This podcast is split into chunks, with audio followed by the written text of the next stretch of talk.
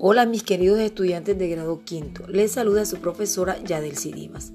Hoy quiero decirles que ustedes son unos seres maravillosos creados por Dios y que pueden hacer todo lo que se propongan.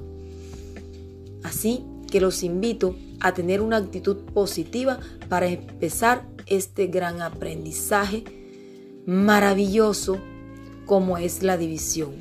Lo haremos de manera divertida que sé que les va a encantar. Así que ánimo que ustedes pueden.